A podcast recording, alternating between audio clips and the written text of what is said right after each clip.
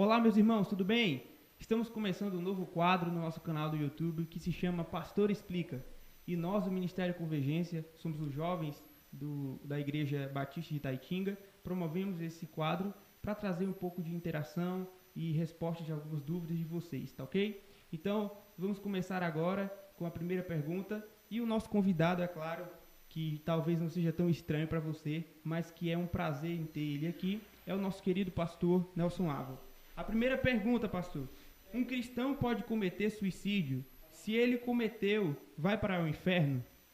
Ok, vamos lá tentar responder essa pergunta em duas etapas, né? Primeira é se ele pode cometer suicídio e no sentido de ah, eu posso fazer isso? Né? A resposta é obviamente não, né? Ele não deve fazer isso, porque o suicídio seria uma espécie de assassinato, assassinato nesse caso, do próprio indivíduo em si, né? Então não deve é, cometer suicídio. Agora, se a pergunta é, acontece de cristãos cometerem suicídio? Então a resposta é sim. Penso que acontece de algum cristão, cristão genuíno inclusive, poder cometer algum tipo de pecado desse nível. Ah, então aqui a gente entra na segunda parte da pergunta que é, certo, se ele cometer, ele vai para o inferno? O problema com o pecado é que ele sempre lança dúvidas para o nosso relacionamento com Deus. Então, ele lança dúvidas individuais, ele lança dúvidas também para quem está vendo de fora. Então, a pessoa, quando ela comete algum pecado, ela pode se questionar: será que sou um cristão mesmo? Será que eu sou um crente de verdade? Porque Cristo veio exatamente para tirar esse pecado, ele nos dá uma nova vida, né? E quem está vendo de fora, vendo alguém cometer um pecado, a pessoa pode se questionar: bom, será que essa pessoa é um crente de verdade cometendo esse tipo de pecado? Então, com isso a gente não quer dizer que o crente não peca jamais, né? Pelo contrário, João vai dizer lá na sua primeira carta que aquele que diz que não tem pecado é mentiroso. Então, um crente ele pode cair no pecado. A diferença é que se ele é crente de verdade, ele não quer continuar no pecado, ele não quer continuar caído no pecado, ele vai se arrepender, pelo poder do Espírito ele vai se levantar e continuar caminhando com o Senhor Jesus. Mas, como eu disse, o problema do suicídio é que ele levanta essa dúvida, né? A gente não tem, a, a, não há o espaço para que a pessoa ela se arrependa depois, né? Então a gente não tem como ver esse fruto de arrependimento de um crente genuíno se arrependendo ali e voltando à caminhada de fé. Então, um suicídio, por um lado, ele pode ser ali um testemunho de que era uma fé falsa que existia ali. A pessoa, é, no fim das contas, assim, a gota d'água foi o suicídio em si. Mas por outro lado, como eu já falei, pode ser um, um cristão genuíno que cometeu aquilo, só que, dada a evidência do pecado ali e a gente não poder verificar o arrependimento, a gente vai ficar talvez questionando, será que era crente de verdade ou não? Né? Essa dúvida, ela fica. Mas a minha palavra que eu queria dar aqui era uma palavra também de esperança. O único pecado que a Bíblia ela fala é, como imperdoável é a blasfêmia contra o Espírito Santo. E em nenhum lugar a Bíblia diz que o suicídio é essa blasfêmia contra o Espírito Santo. Então eu penso que um crente genuíno, alguém que viveu uma vida inteira de, de fé, de testemunho de fé, amando as coisas do Senhor, e a gente viu aquele zelo, aquele desejo ah, pelas coisas do Senhor, em algum momento da sua vida ele pode passar por um vale escuro, por um momento assim de, de profunda angústia, onde no momento de desespero ele pode chegar a cometer uma decisão assim, da qual ele se arrependeria depois se ele tivesse tempo. Então, se essa pessoa é um crente de verdade, um crente genuíno, naquela cruz Jesus teria pago por todos os pecados dela, inclusive por esse pecado. Todos nós temos momentos na nossa vida que a gente faz algo e depois a gente para e pensa assim: por que, que eu fiz isso? Como é que eu fui capaz de fazer isso? Eu penso que essa seria exatamente a reação daquela pessoa se a, ela sobrevivesse, né? ela não tivesse a, chegado realmente à morte. Então, eu penso que por um lado, o suicídio ele não deve ser cometido de jeito nenhum, como eu já falei.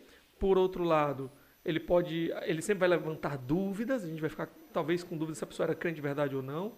E terceiro, a gente pode ter esperança, se alguém da família, alguma pessoa que a gente conhece, que deu uma vida de testemunho de amor a Jesus em algum momento, numa uma fase extrema, ela chegou a tirar a própria vida, às vezes tentando buscar algum tipo de alívio, a gente pode ter a esperança de que talvez aquilo foi só um momento terrível na sua vida e que nós vamos encontrar ela lá na glória e que Cristo pagou, é, inclusive por aquele pecado que ela cometeu. É, antes de encerrar, só falando aqui, eu lembrei de um testemunho que eu ouvi uma vez de uma a mãe de uma jovem que eu conheci, que era uma crente, né, anos ah, de fé mesmo ali na igreja e tal, amando o Senhor, e ela começou a entrar num período de depressão é, muito difícil, e um dia, em desespero, querendo acabar com aquilo, ela correu e se atirou da janela. Então, se ela realmente era uma crente de verdade, né, eu penso que aquilo foi um momento que, se ela pudesse voltar atrás, ela não teria, não cometeria de novo. E se ela é crente de verdade, Jesus pagou por aquele pecado. Há esperança. Pode não haver certeza, porque a gente tem como averiguar a fé do outro, mas há esperança de que a, a salvação para ela a gente encontre ela na glória e não no inferno, porque não é o pecado sem perdão. Tá? Tem uma pergunta um tanto engraçada aqui, a próxima, na verdade, que às vezes causa até dúvida na gente, em questão, até, certamente, né? A gente fala de bebidas alcoólicas ou algo do tipo, mas a pergunta aqui ela tem um, uma, uma, outra especificidade, né? O, perdão, tem uma forma mais específica. Ela pergunta o seguinte: eu posso ter um boteco? O crente pode ter um boteco? Essa é a pergunta. Então, acho que esse é um plano de carreira muito pouco honroso. Ah, é, é, talvez, né? Uhum. Aí quem explica é o pastor. Então... Uhum. É, o que eu diria, primeiramente, é tenha um outro sonho de carreira, né? Busque, assim, é, investir em outra coisa, né? Ah, sei lá, acho que não é uma boa, ah, um bom projeto, assim, de vida. Por quê? Vários motivos, mas antes de, de, de, responder especificamente, posso ter ou não posso ter, eu penso que tem uma, uma pergunta anterior, né? Que, que às vezes deixa muita gente em dúvida se a questão, a, a relação do cristão, por exemplo, com a bebida alcoólica, né? Porque se a pessoa está pensando em botar um boteco, a primeira coisa que vem na nossa cabeça é que ali vai vender esse tipo de produto, né? Então, acho que antes de tudo a gente tem que se perguntar, bom, é, vender bebida, é, ou melhor, consumir bebida alcoólica é pecado, né? A Bíblia, ela nos fala com muita clareza que a embriaguez é pecado. Então, a pessoa ela deve ter muito cuidado para não a, ah, perder o seu domínio próprio né, através aí da bebida. A embriaguez ela é pecado, aquele texto clássico de Efésios, né? A ah, não vos embriagueis com vinho, vem logo à nossa mente. Porém, há outras ocasiões em que a gente vê cristãos ele tomando bebida alcoólica e eles não sendo criticados por isso. Então, 1 Coríntios, capítulo 11, quando vai falar da ceia do Senhor, a gente vê lá que os irmãos é, passaram do ponto, né? Algumas pessoas estavam, inclusive, ficando embriagadas ah, ali na hora da ceia. Então, Paulo vai criticar ah, mais é o espírito deles ali, de não ter moderação, de tratar aquele momento como uma refeição qualquer, de não olhar para a necessidade dos outros irmãos, esperar pelos irmãos, do que ah, se o vinho era com álcool ou não. Então, ele não entra nesse mérito em momento algum. Algumas pessoas dizem que o vinho, nos tempos bíblicos, não continha teor alcoólico. Bom, se não tinha, como é que esses irmãos se embriagaram ali, né? Mas o fato é que em outros lugares, por exemplo, 1 Timóteo capítulo 5, verso 23, Paulo diz inclusive para Timóteo, por conta de uma enfermidade que ele tem, que ele não tomasse apenas água, mas acrescentasse um pouco de vinho também. Então, a bebida alcoólica em si, ela não é pecado, mas você pode fazer mau uso dela e acabar cometendo pecado por isso, né? Ah, ela pode conduzir você para uma série de, de, de, pecados, não só a embriaguez, mas a própria dependência né, daquilo e tudo mais. Então, Antes de mais nada, eu queria dizer assim que eu não faço uso, né, não consumo nenhum tipo de bebida alcoólica. Não porque eu considere pecado, mas simplesmente porque eu não gosto, não tenho prazer nenhum. Assim, não me identifico, tá? Então, se por um lado o vinho ele não é pecado em si, o mau uso dele pode ser pecado e, e ele é perigoso. Ele pode te levar ao pecado. Né? O consumo de bebida alcoólica é perigoso. Há cristãos que não podem fazer uso disso, porque, porque deve se conhecer e saber que se, se ele começar a, a, usar aquilo ali, ele pode não ter o domínio próprio que deveria. Né? Mas eu penso que outros irmãos não, eles podem fazer o uso desde que consciente ali, de não gerar nenhum tipo de contenda por meio daquilo ali também com outras pessoas, na sua família, na sua casa, de também né, não dar nenhum tipo de mau testemunho, e especialmente não perder o seu controle, não se deixar dominar ah, por aquilo. Tá? Então, se a bebida em si não é pecado, eu penso que a comercialização dela também não será. certo? Porém, como eu falei, ah, se você quer ter um estabelecimento onde você vai trabalhar com esse tipo de coisa, ah, você vai se colocar em uma série de situações que vão ser complicadas para você lidar como um cristão. Por exemplo, se uma pessoa chega lá no seu estabelecimento e ela começa a ingerir mais do que devia, você vai ter coragem de chegar para ela e dizer: olha, nós não vamos mais servir para você. Ou você vai ser conivente e ser ali uma espécie de cúmplice né, da embriaguez daquela pessoa, do pecado daquela pessoa. Então, às vezes, simplesmente chegar para alguém e dizer assim: olha, tá bom, né, chega, não vou mais servir para você. Por mais jeito que você tenha, aquilo pode gerar algum tipo de mal-estar, mais do que isso, né? Uma confusão, pessoa pode se exaltar, enfim. Então, por isso, o que eu diria é, se você é um crente, pense em outro projeto de carreira, né? pense em outra área que você pode servir. Uma outra questão também, aí não é relacionado diretamente com a bebida alcoólica, mas ah, eu penso que talvez um comércio desse tipo, né, um boteco, ele pode também tomar o seu tempo em momentos em que você não poderia ter esse tempo tomado. Então, geralmente, quem vai trabalhar com esse tipo de comércio vai ter que abrir, por exemplo, nos domingos à noite. E geralmente esse é o momento em que a igreja está reunida para adorar o Senhor. Né? É, o, é, o, mesmo dilema que pessoas, por exemplo, irmãos que trabalham com restaurante e tudo mais, enfrentam. Se você tem uma igreja que ela te dá dois horários de culto, né, manhã e, e noite, aí dá para você trabalhar melhor essa questão. Mas se você não tem. Mas enfim, resumindo, tá? Não abra um boteco, pense em abrir outra coisa, invista em outra área, se capacite em outra área e assim você vai servir muito melhor a comunidade que você está vivendo e ao reino de Deus. Legal. Aqui tem uma, uma, próxima pergunta e tem aí um pouco de história do ano passado que aconteceu aqui na América do Sul, né? A Argentina legalizou o aborto e aí isso teve certo. impactos aí tanto nas questões religiosas quanto também políticas, né? Uhum. Na verdade, o aborto já se tornou um fator político do não e do sim. Para cada um, ele é a favor de uma causa ou não. Os políticos estão sim. aí usando como causa política, que, claro, entrou em um cenário muito público o aborto. E eis uhum. a pergunta, né? Como o cristianismo enxerga o aborto? Ok, uh, o cristianismo é, enxerga o aborto, o cristianismo realmente bíblico, ortodoxo, ele enxerga como o assassinato de bebês, né? o assassinato de infantes. Uh, e pior do que isso, né? É, o assassinato de, da, daqueles entes mais uh, desprotegidos, mais indefesos, e especialmente num ambiente onde eles deveriam estar mais seguros que é no ventre de suas mães. Né? Onde eles estão recebendo os anticorpos que eles precisam, o alimento que eles precisam, a segurança que eles precisam. Então, o cristianismo ele tende a enxergar isso dessa forma, é o assassinato de bebês. E eu penso que toda a discussão em torno do aborto geralmente é onde a vida começa. Então, aquelas pessoas que elas defendem o aborto, geralmente elas vão dizer: "Não, nós não estamos assassinando bebês". Na verdade, o que acontece é que ainda não há vida ali ou pelo menos ainda não é um ser humano. Né? Mas nós, seguindo a, a literatura né, judaico-cristã, a palavra de Deus, a Bíblia, nós entendemos que a vida ela começa na concepção. E nós temos textos bíblicos que nos falam sobre isso, como por exemplo o Salmo 139, versículos 13, de 15 a 16. Você vai ver ali ele falando, o salmista falando, ah, que o Senhor o teceu ali no ventre da sua mãe, ele falando que o Senhor me conheceu, me conheceu, uma atitude muito pessoal, né? Me conheceu ainda substância informe. Então, quando não tinha forma nenhuma, era apenas uma substância ali no ventre da mãe, ou seja, na concepção, o Senhor me conheceu.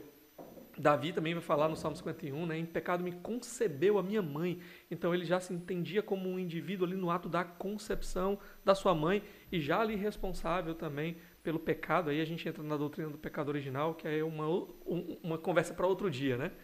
Mas enfim, Êxodo, por exemplo, capítulo 21, versos de 22 a 23, estabelecia que se numa luta ali, numa briga, alguém acabasse esbarrando, agredindo uma mulher que estivesse grávida e aquela viesse a dar à luz naquele momento, se a criança nascesse sem vida, a, a, pessoa que cometeu tal ato deveria ter a sua, sua vida removida também. Seria uma vida por outra vida. Ou seja, aquele bebê ali no ventre da sua mãe era uma vida. Né? Mas eu penso que, para além disso, um dos, dos textos melhores que a gente tem seria o próprio, a própria concepção de Jesus. Uh, ele é tratado já como o ente santo, né? um ser santo ali no ventre da sua mãe, concebido pelo Espírito Santo. E mais do que isso, quando Maria ela tem a notícia de que ela está grávida, ela vai visitar a sua irmã Isabel. Isabel está grávida de seis meses. E aquela criança ali no ventre de Isabel é dito que ela reconhece aquele que estava no ventre de Maria. Mas o interessante é que Maria, assim que tem a notícia, basicamente ela vai para a casa da, da sua irmã e ali ela passa três meses. Mas quando ela chega lá, a gente não sabe exatamente quantos meses de gestação ela estava. Provavelmente entre um a dois meses de gestação. Então o que você tem é que aquele embrião de um a dois meses de, de gestação ali no ventre de Maria já é reconhecido como um ser, um ser humano, né? o nosso Salvador, Jesus Cristo. Então, algumas pessoas vão dizer, não, é, se não tiver plenamente desenvolvido, então ainda não é um ser humano. Se não tiver consciência, então lá o, o embrião ele não tem consciência, então ainda não é um ser humano. Mas a verdade é que nós encontramos, por exemplo, é, seres humanos que já nasceram, que muitas vezes vão se encontrar em situa situações assim, por exemplo, deficientes físicos, eles não estão plenamente desenvolvidos, nasceram com algum tipo de, de deficiência né, congênita e tudo mais, e nós não os consideramos menos humanos por causa disso. Pessoas, por exemplo, que passam algum período inconscientes, ah, em coma, por exemplo, ou, ou uma situação semelhante, então elas não estão ali conscientes, mas elas não são tratadas como menos seres humanos por conta daquilo. E mesmo que você rejeite a, toda a explicação bíblica que a gente tem para a vida sendo originada na concepção, eu penso que uma pergunta ainda resta, né? A, a dúvida se o que nós temos ali diante de nós é uma vida ou não. Então, se a pessoa ela não, não defende aqui as premissas bíblicas de que nós estamos diante de uma vida no ventre, já existente desde a concepção, ela também não tem nada que ela possa usar para afirmar com, com certeza, e esse é o grande problema, de que ela não está diante de uma vida. E a pergunta, uma ilustração que eu ouvi, acho que foi o Ray Comfort falando certa vez, foi a seguinte: olha, se você vai demolir um prédio e ali você não tem a certeza de que o prédio foi completamente esvaziado, há a possibilidade de ter uma vida lá dentro daquele prédio, você ainda assim explodiria o prédio? Então eu penso que a grande questão é essa. Se aqueles que são favoráveis ao aborto não têm certeza de quando a vida começa. Não tem nenhuma evidência científica concreta que diga a vida começa a partir daqui. Então, eles estão diante da possibilidade de ter uma vida ali. E ainda assim eles estão dispostos a apertar.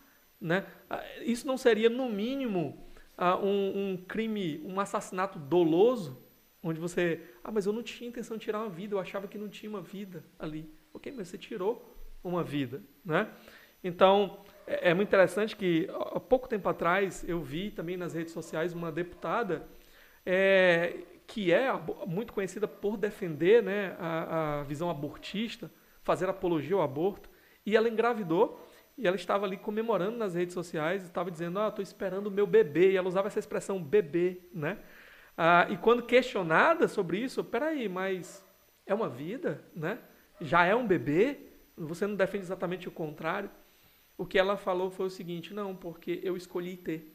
Então, o que define na mentalidade dela se é um bebê ou não é a vontade dela. Isso é muito perigoso.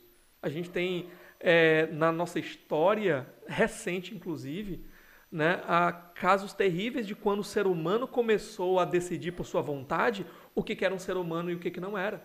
Então, por exemplo, houve um momento em que alguns homens decidiram que judeus não eram humanos o suficiente. Eram menos do que humanos. Mais recentemente, né, a gente tem aqui a discussão ainda hoje no nosso país sobre todo o problema da escravidão e o que veio com, com, isso, né, que a, a, o preconceito racial. Então, a, pessoas que defendiam que, que alguém, por causa da cor da sua pele, era menos humano. Então, o que agora nós temos são pessoas defendendo que alguém um bebê, porque ainda não saiu da barriga da sua mãe ou por qualquer outro motivo, é menos do que humano. E isso é muito é, problemático, é muito perigoso. Então, nós somos é, contra, completamente contra o aborto. É, talvez o único caso em que a gente pode realmente discutir a viabilidade do aborto seria no caso de a, a vida da mãe estar em risco. Então, é um caso onde você tem que escolher entre duas vidas. Então, você vai escolher a vida do bebê ou você vai escolher a vida da mãe, mas a, os médicos já deram ali um veredito que as duas vidas você não vai conseguir salvar. Fora esse caso, eu penso que não há nenhum outro em que a gente poderia realmente defender a, o aborto. Uma pergunta aqui que, na verdade, já tem sido bem discutido entre os teólogos, entre os pastores, uhum. também entre os que concordam e os que não concordam, uhum. que é a questão do pastorado feminino. Né? A primeira uhum. pergunta, na verdade, aqui são duas juntas, é: pode existir pastora? E a segunda é: se não pode, por que, que tem igreja hoje defendendo essa tese e aplicando essa tese? Porque você vê que hoje muitas igrejas têm pastoras, né? Tem o pastor certo. fulano de tal e a pastora. Se ela é esposa, ela se torna pastora automaticamente. Então, pode existir? E se não pode, por que, que as igrejas estão utilizando isso? Certo. É, vamos lá. Primeiro, né? Existe pastora, biblicamente, que eu diria é não. Eu vou já dar as minhas razões. Mas antes de dar as razões aqui, falando sobre essa prática comum que a gente vê, né? Uma, um homem foi ordenado ao ministério pastoral e a esposa vira pastora automaticamente, né? Ah, gente, isso não acontece. Ah, eu já vi alguém usando o argumento, é, esse, o seguinte argumento: é, nós somos uma só carne com a nossa esposa. É por isso, então, se eu agora sou pastor, ela é pastora também. Mas o grande, o grande problema é, ok, mas a gente não faz isso com o médico, a gente não faz isso com o dentista, né? Então, eu estou com um problema no meu dente, vou procurar o dentista, mas ele está com o horário dele cheio. Então, eu vou perguntar, a sua esposa está livre, né, para examinar aqui?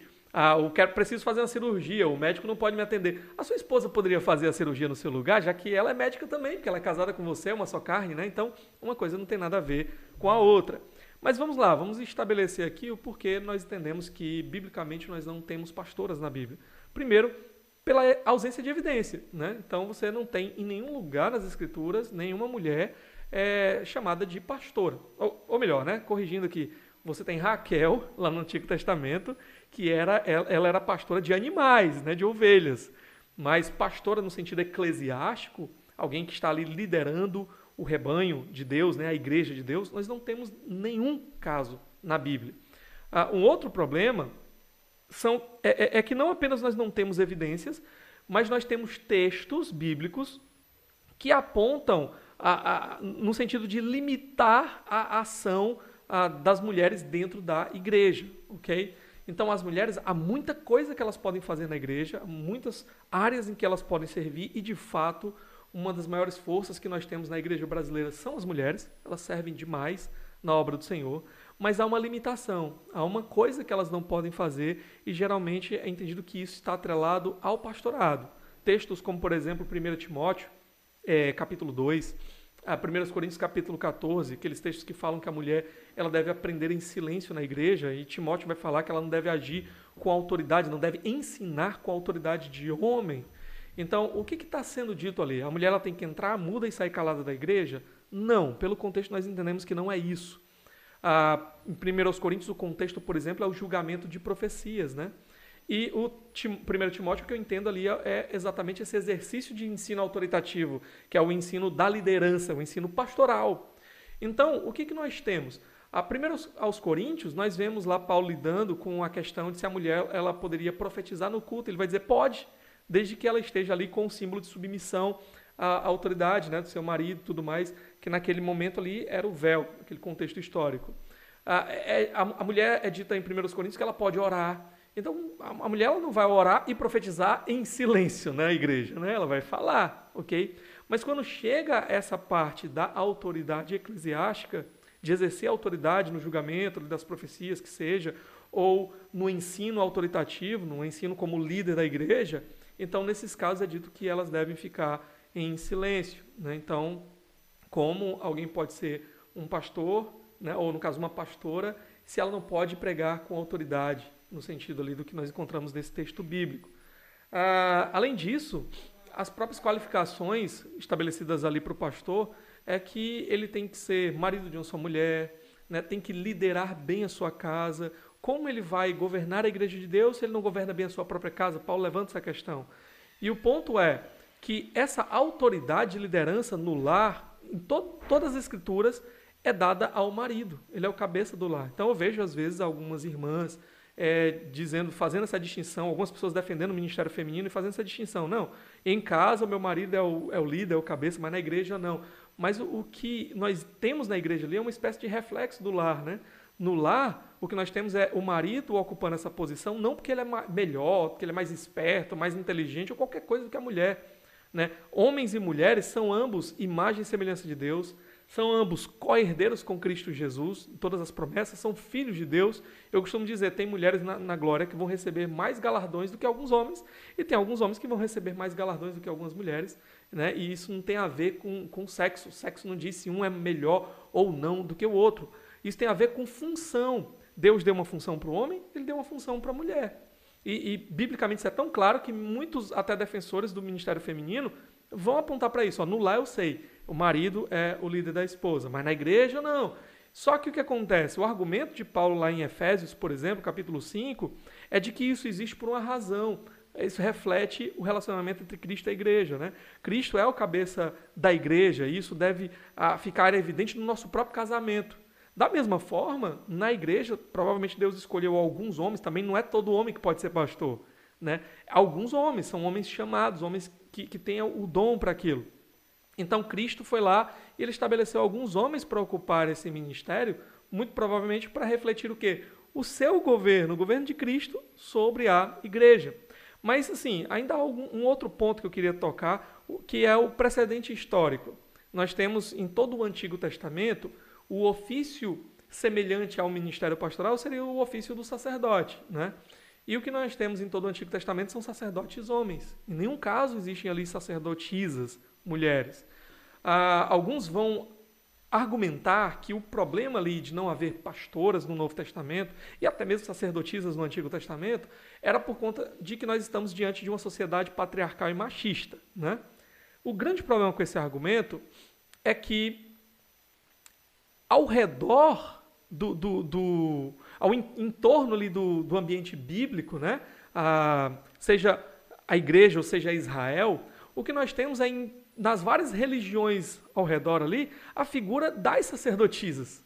o próprio Império Romano ali, né, a gente tem lá as prostitutas cultuais e tudo mais, e, e, e, tem essa figura, essa participação feminina no sacerdote, nas religiões ao redor. Então, se eh, Israel, ou mesmo o cristianismo ali, queria ser uma religião popular, né, e vendo ali o precedente ao seu redor, por que não?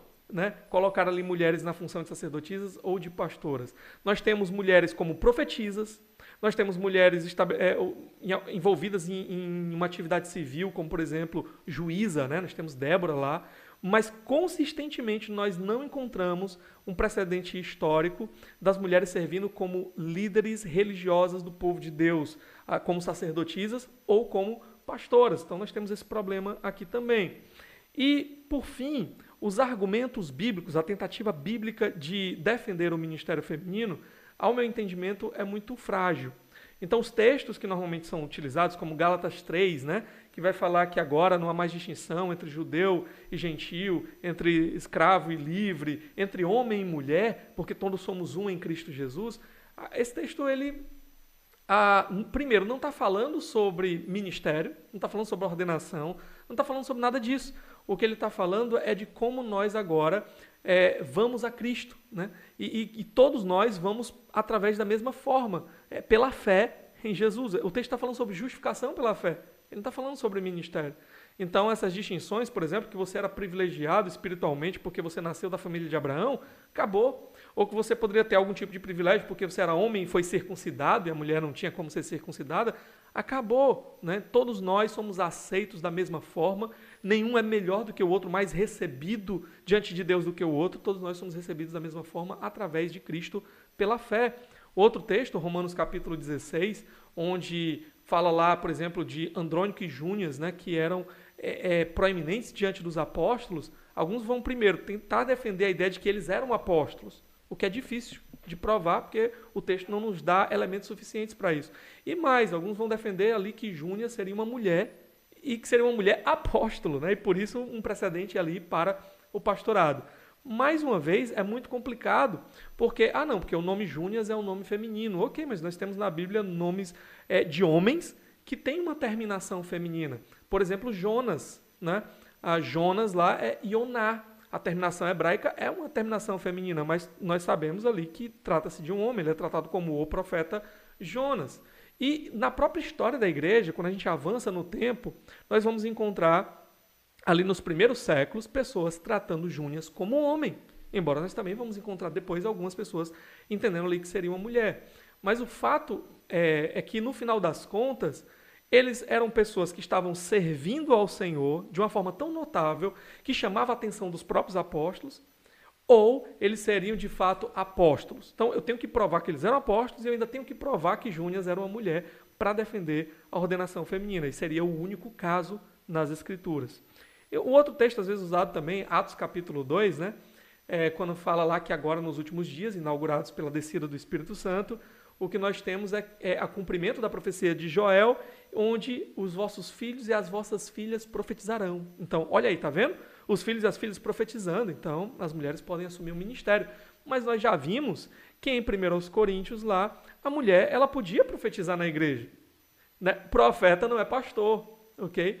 Ah, mas mesmo assim, ela não podia falar com autoridade na igreja, porque a liderança da igreja seria de alguns homens, ok? Então, por que, que algumas igrejas têm abraçado essa visão?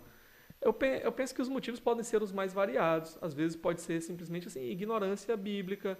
Ah, e, e, aí, às vezes, uma influência da própria cultura. Ah, a mulher ela tem galgado muitos degraus dentro da cultura, tem ganhado espaço, então a mulher pode ser pastora também. Ah, penso que até mesmo alguma irmã que se destaca na área da comunicação, da sua piedade tudo mais, e a igreja ali decide alçá-la ao ministério. Então, assim, os motivos são muitos, a gente tem como acessar o motivo de cada um.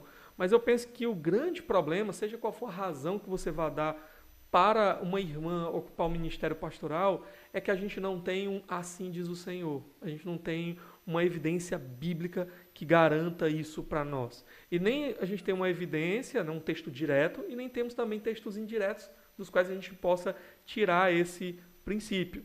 Então, terminando aqui um pouco essa discussão sobre o ministério feminino, acho que talvez uma questão é de que algumas pessoas que concordem com a gente nessa visão de que o ministério pastoral ele é exclusivamente para homens, para alguns homens, não para todos os homens, é ir para um extremo de pensar assim, ok, então toda irmã que está lá ocupando uma posição é, de pastora, entre aspas aqui, então ela é uma herege, ela é uma descrente, é uma usurpadora, ou seja lá, né, como nós vamos tratar isso.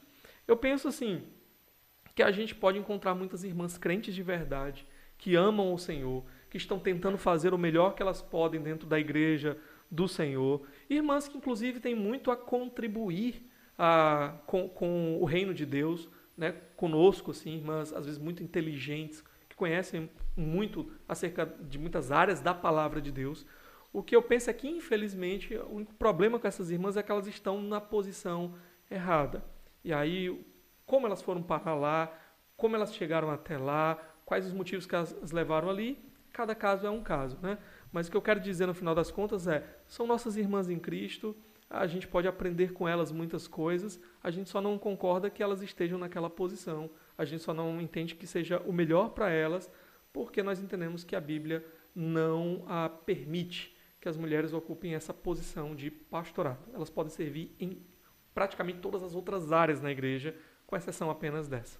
Ok? E a última pergunta aqui, ela é bem relacionada com o que a gente está vivendo agora, que é em relação à pandemia, né? Como uhum. a igreja enxerga o lockdown?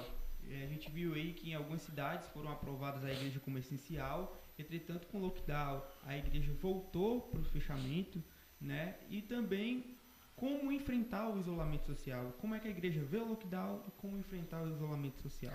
São certo. perguntas diferentes, né? Mas uhum. que trazem um impacto para o que a gente está vivendo agora. Ok, eu não posso falar por todas as igrejas, né? Como é que cada um aí vê essa questão do lockdown. É, eu, eu vejo que há, há um debate sobre isso, há divergência sobre isso. E eu penso que nós, como cristãos, não deveríamos nos desgastar é, nessa área. Eu penso que é uma área em que os cristãos eles têm liberdade de discutir o assunto, né? Ou seja, se você está do lado A ou do lado B da discussão, isso não faz você um herege ou mais crente, menos crente. Eu estou dizendo isso porque no Brasil nós somos muito rápidos para agir assim, né, com o outro. Polarizar. Né? Exatamente. Mas enfim, sobre a questão do lockdown, eu posso falar como a nossa igreja tem lidado com essa questão. Então nós temos respeitado o lockdown, né?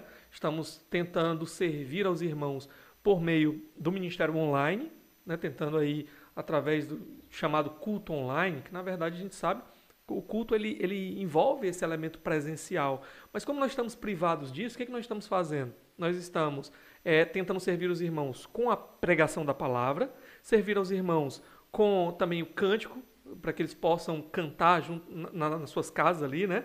É, ser alimentados com a palavra nos seus lares. Mas nós estamos incentivando especialmente o culto doméstico nesse momento. Que eles façam seu culto familiar ali nos seus lares.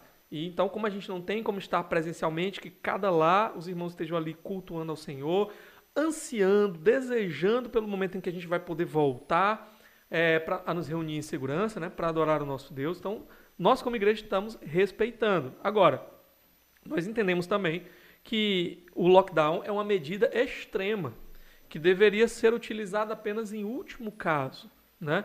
Então, a, o argumento para o lockdown hoje, aqui no nosso cenário, aqui no nosso estado pelo menos, é de que os leitos estão é, ocupados, todos ocupados, não há vagas nos hospitais. Então a ideia é vamos manter as pessoas em casa para diminuir o contágio. Então, se você ficar só em casa, não tiver contato com outras pessoas, você não vai se contaminar. Assim, os leitos que já estão superlotados, a gente vai poder tratar de quem está lá. Vamos abrir algumas vagas e durante esse tempo também o governo vai se preparar melhor, abrindo aí talvez é, novos hospitais de campanha e coisas assim. O a, meu problema apenas é que isso já deveria ter sido feito. Né? Então nós estamos aí há um ano do, do, do último lockdown, que tinha sido realizado exatamente pelos mesmos motivos, e, e nós tivemos hospitais de campanhas que foram construídos, mas infelizmente onde é que estão, né? Todos foram desmontados depois. A, a, gente de vez em quando vê aí as notícias, né, de muita corrupção, desvio de dinheiro é, envolvendo essas questões. Então eu acho que o lockdown que está sendo realizado agora, primeiro, ele tem como razão da sua existência um problema lá atrás. Aí eu não posso julgar se foi corrupção, se não foi, mas no mínimo, pelo menos, uma falta de planejamento. Né? Já deveríamos estar com tudo isso resolvido. E aí também não há só um, um aspecto, por exemplo, ah, o governo do nosso estado. Não, eu penso que também a gente está nesse momento porque nós atrasamos demais aí a, a questão da vacinação. Então, Sim. o governo federal também tem aí a sua parcela de problema. E eu acho que o modo como está sendo re realizado agora é um modo assim ah, cruel até, porque as pessoas elas não nesse momento elas não têm nenhum tipo de auxílio. Naquele momento lá atrás, pelo menos ainda existia um auxílio. E agora, como é que as pessoas elas vão comprar o seu alimento se elas não podem trabalhar? Como é que elas vão pagar as suas contas, né, água, luz e outras coisas, se elas não podem trabalhar? Como é que elas vão existir nesse momento? Né? Então a gente vê casos aí, pessoas chorando, desesperadas, dentro de supermercados, clamando para que alguém ajude com alimento.